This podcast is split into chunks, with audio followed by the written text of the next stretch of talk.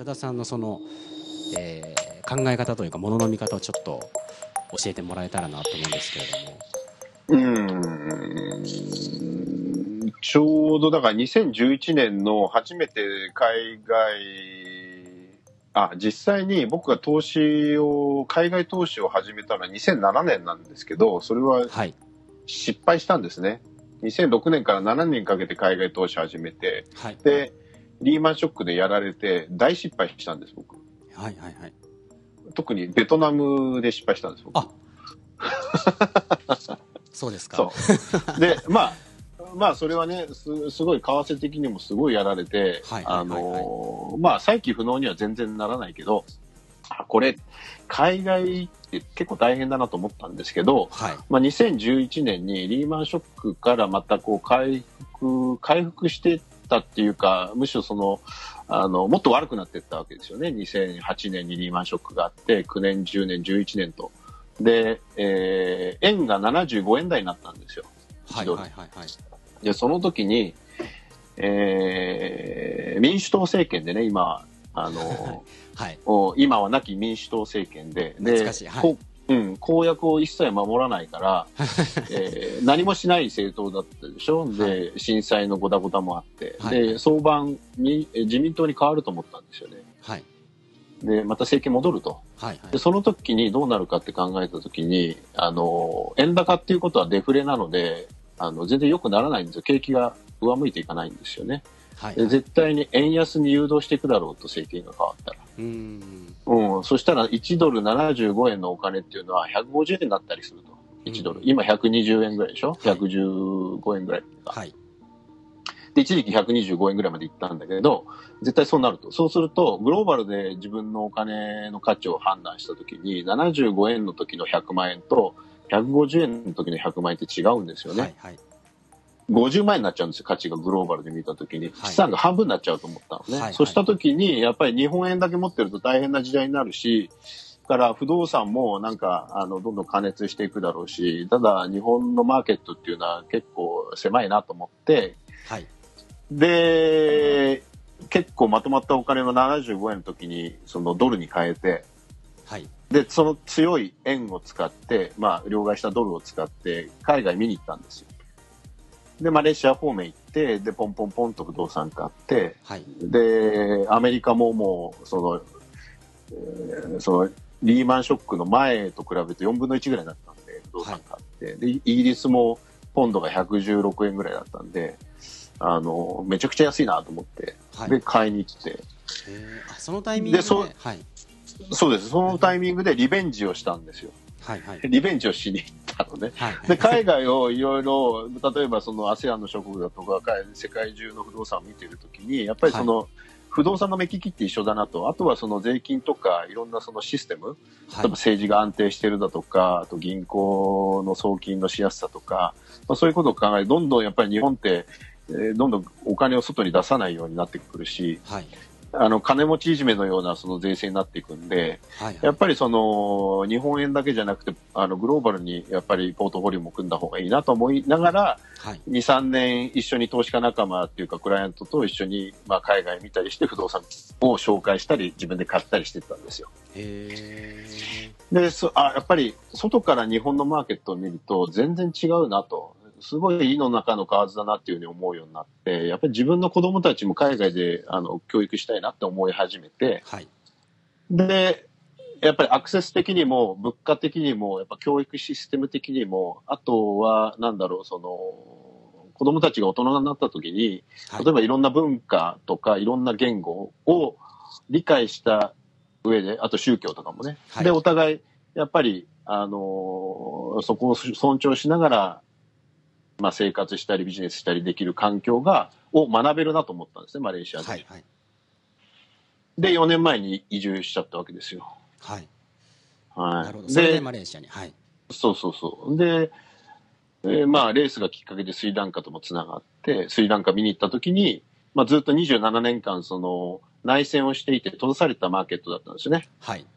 で、2009年に27年間続いた内戦が終わって、わずか5年で GDP が 2, 2倍になったんですよ。はい。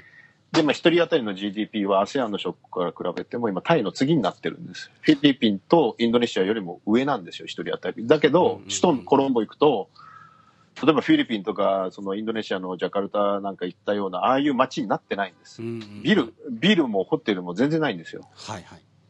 で、観光客がガンガン来て、中国もインドもマーケットとしてはすごい狙ってるわけね。はいはい、はい、で、で、そこにチャンスを見出して、まあ会社作ってホテル作ってるっていう。いやでもなんかさっきのあのお話なんかリリーマンショックでそのベトナムでベトナム2007年ということはまだ外国人はでも投資できないあうん。だからファンドとか、あのー、死亡ファンドみたいなやつとか、あとはその株式。ああ、そういうことですか、はい。うん。なんですね。でもそのやっぱリーマンショックで、その、ちょっと痛い思いしたけれども、でも逆にその、なんか失敗がチャンスじゃないですけれども、そういった時、なんかゲームに参加してなかったら、なんかそういった時に安いから買おうとか、やっぱ思わないと思うんですけど外にアンテナをずっとあの張ってたからやっぱそういったあのイギリスとかアメリカのフロリダでしたっけ？そういったあのそうですね。ところもなんか、アンテナ張ってたから見えてきたとかそういったこともきっとあるのかなとか今思っちゃったんですけれどもそうですねやっぱり失敗、まあだからこういう時は投資しちゃいけないんだなとかっていうのをすごい学びましたよね。うん、肌で。で、うん、でよく、うん、よく、よくわかんないもんには投資すんだっていう。はいはい、はい、そういうのも、はい、学びましたよね。なるほど、なるほど。うん。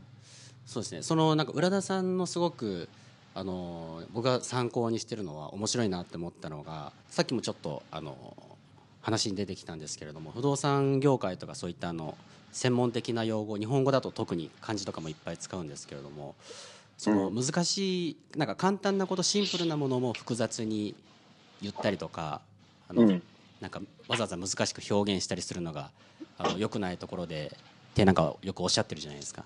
確かにそれもあってなんか入ってきづらいとかなんか諦めちゃうっていう人もすごい多いと思うんですけれどもその浦田さんの話とか本とかメルマガとかすごくそういったのをなんか分かりやすくしてくれてるので、うん、なんかこれから始めたい人でもなんか20代若い人でも全然、うん、あの読んでほしいなって思うんですけれどもこれから、うん、多分今聞いてる方は日本に住んでる方がほとんどだと思うので日本の不動産はどうなんですかね？その少子化うん。あの、これ YouTube の200回目前後のやつの僕のあのミニセミナーを見てもらうと、その理由が書いてあるんだけど、はい、今は手出さない方がいいですって。うん。はい。はい。あの、いろんな理由があってね、人工動態の理論だと太陽フレアの話だとか、はい。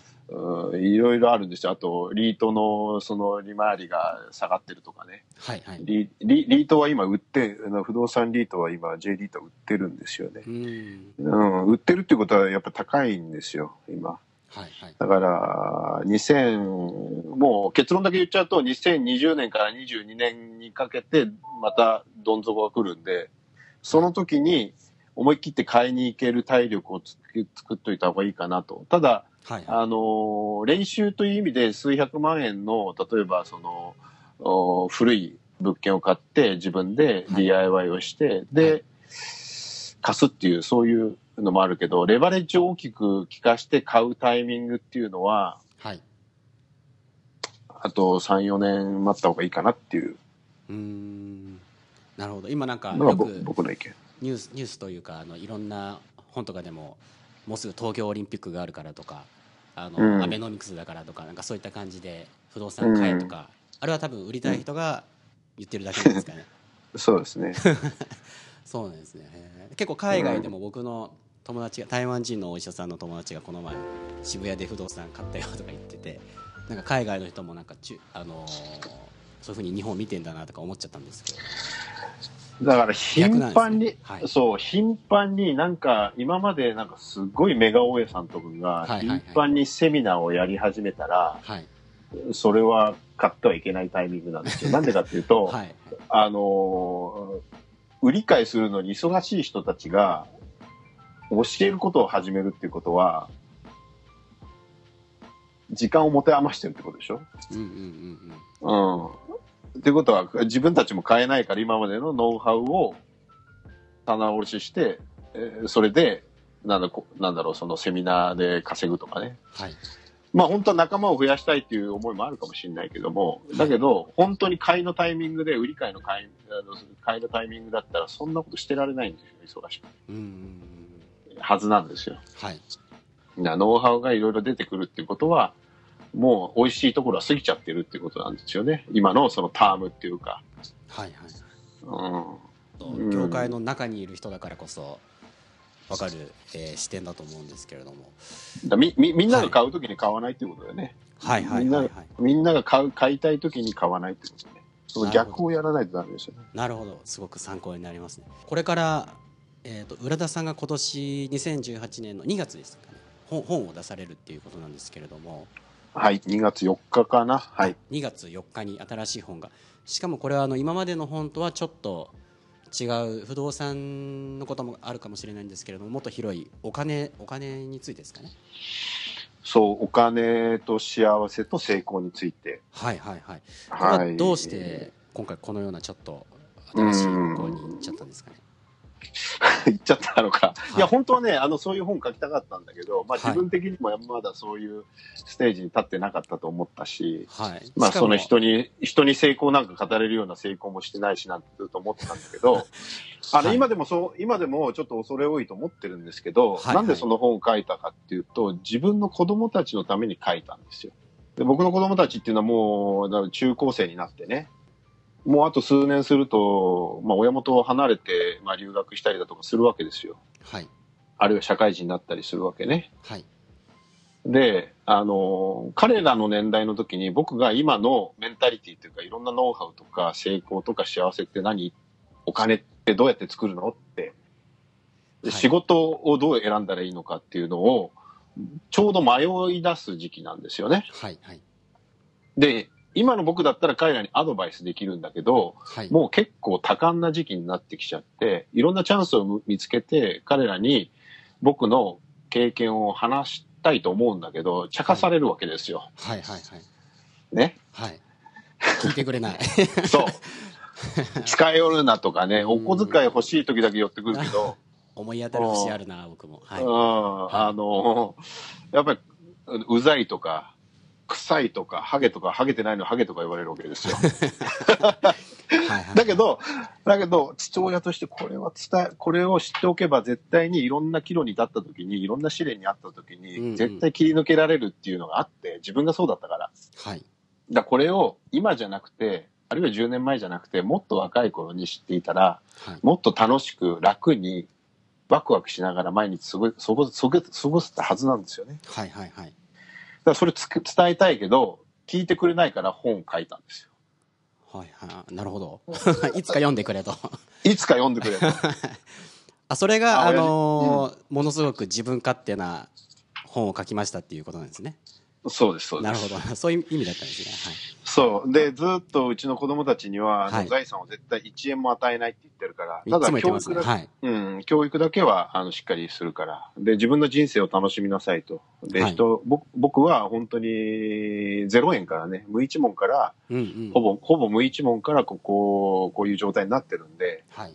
で、やっぱり自分のその人生ゲームで稼いだお金、自分の代で使い切らないと経済悪くなっちゃうでしょ？はい。うん。溜め込むから経済が悪くなるんで、お金は流すもんだから。うん。で、そうすると、何もそういうお金のリテラシーだとか、仕事に対する知恵だとか、あとはコミュニケーション術とかっていうのを学んでないでお金を手にすると、不幸になっちゃうんですよ。うんうんうん、そういうそういう人たくさんいるんですよね。いきなり億万長者になって、車買って、女囲って、家庭崩壊する人いっぱいいるわけですよ。はいはいはい、そんな人たくたくさん見てるわけですね。はいはいはい、で、そうはなりたくないじゃないですか、みんなね。はいで、自分のたちの子供たちにもそうなってほしくないので、だお金を与えるよりも、やっぱり、やっぱりそういう自分の経験っていうのをしっかり伝えていきたい。で、伝える方法が見つからないので本にしたっていう、そういう身勝手な本なんです。うん、なるほど。確かにそういったあの、お金とかそういった、あの、ことっていうのは、資産のこととか、やっぱ学校では教えてくれないですもんね。そうなんですよ、ね、でなんかネットで検索しても今いい加減な特に日本だと何ですか、ね、うん、ネットビジネスとか情報商材とかなんか中身のないあの簡単にできるだけ楽して稼げますよとか、一瞬で儲かりますよとか多分そんなの引っかかる日本人だけかもしれないんですけれどもそういうのじゃなくてなんかあのいや僕もなんかあの早く発売したら読むのが楽しみなんですけれどもぜひこれ聞いてる皆さんもですね、はい、えー、もう読まなきゃダメっていう感じですよね絶対に後々必ず役に立つことも、ね、あのあると思いますし。そうですね、はい、僕はあの今ちょっと海外にいるのであの褒めさんいけないんですけれども、うん、Kindle で電子書籍は。あのね、はい、えー、っとね全文公開します。え？来週から。全文公開する。どういうことですか？うん？いや全文公開。はい、はい、そう、あのー、来週、来週っていうか、これいつ、あの、配信されるかわかんないけど、アマゾンキャンペーンをやるんですよ。はいはいはい。で、実業の日本社から、えー、タイトルが、魚を与えるのでなく、魚の釣り方を教えよう。はい。っていう本、タイトルの本が出ます。はい、はい、で、これは、えー、1週間か2週間の間、限定だけど全文公開します。へえ。1章、2章、3章、4章。初めに終わりに全部。あ、そうなんですか。あだだから買わなくても読読める。いいんですか？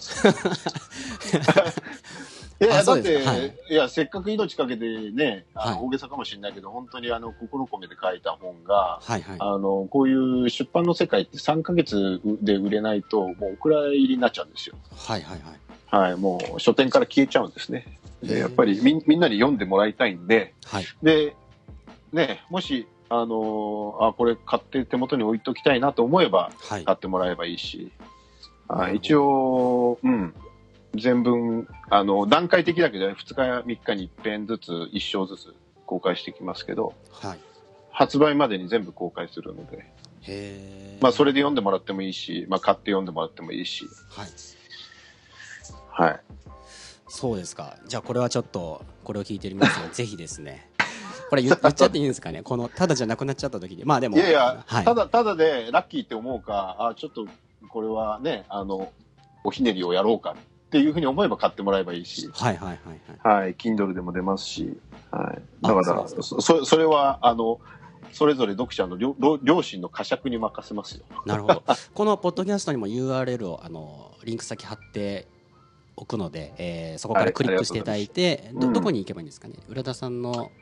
えー、っとね、あの、キャンペーンのページと、まあ、アマゾンのまだ URL できてないんで、多分あと明日できると思うんで。あ、そうですね。その最後になんですけども、浦田さんにですねあの、まあ、ちょっとざっくりなあの質問になって変な質問になっちゃうんですけれども不動産投資、はい、不動産投資家にとって一番大切なものっていうのは何なんですかね、まあ、一つじゃないと思うんですけどあえて言うならばああ投資じゃなくて商売だねおよくあのサービス業って言ってますよね浦田さんは、うんうん、商売だね。はいはいはいはいはいはいはい。完全にだからあのビジネスとしてやらないとダメですね。投資じゃ と、うん、投資じゃないですよ。なるほどなるほど。もう物件買ってその寝てる間も不労所得が入ってくるっていうイメージがあるけれども、うん、自分の商売はい。